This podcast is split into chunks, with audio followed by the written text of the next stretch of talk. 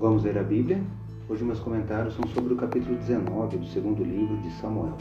Sou o professor Décio Henrique Franco. Este podcast segue o projeto Revivados por Sua Palavra, da leitura diária de um capítulo da Bíblia.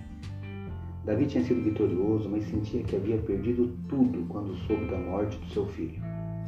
A morte de Absalão foi a vitória de Davi, mas Davi lamentou e desejou ter morrido no lugar de seu filho. Assim, aqueles que lutaram por Davi sentiram que haviam falhado em seu serviço heróico. A ação do rei não foi a melhor, mas a sua reação refletiu como estava seu estado emocional. Naquele momento, Davi, como a pessoa mais influente do reino, precisou da intervenção de Joabe, que lhe disse como consertar as coisas com seu povo. Atente-se para os versículos 5 a 7 do capítulo 19 de 2 Samuel, que leio na Bíblia na versão Nova Almeida atualizada.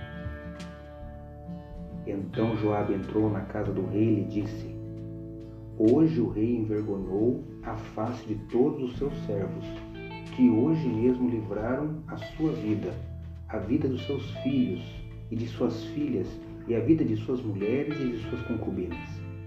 Você ama os que o odeiam e odeia os que o amam. Hoje dá a entender que os seus comandantes e soldados não têm qualquer valor porque agora entendo que se Absalão estivesse vivo e todos nós hoje estivéssemos mortos, então você estaria contente. Agora levante-se, saia e diga uma palavra de encorajamento aos seus soldados. Juro pelo Senhor que se não sair, nenhum só homem ficará com você essa noite.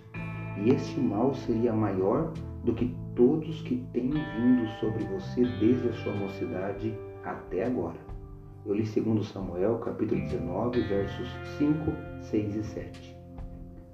No comentário de Nick Snell, ele cita que Davi não conseguia enxergar através das nuvens de suas emoções e precisava da direção de Joabe. Felizmente ele obedeceu e a restauração seguiu. Nenhum de nós gosta de ouvir que estamos errados.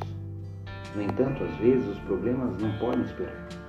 Precisamos de pessoas em nossa vida que se importem o suficiente conosco para nos dizer o que fazer quando não conseguimos ver os fatos por nós mesmos. Você se cerca daqueles que concordam com tudo que você faz ou procura amigos que estão dispostos a corrigi-lo, mesmo que saibam que você não irá gostar disso? Você está disposto a dizer coisas difíceis quando os outros precisam crescer em alguma área? Pense nisso e leia hoje 2 Samuel, capítulo 19. Este foi mais um episódio diário desse projeto de leitura da Bíblia apresentado por mim, Décio Henrique. Um abraço e até amanhã.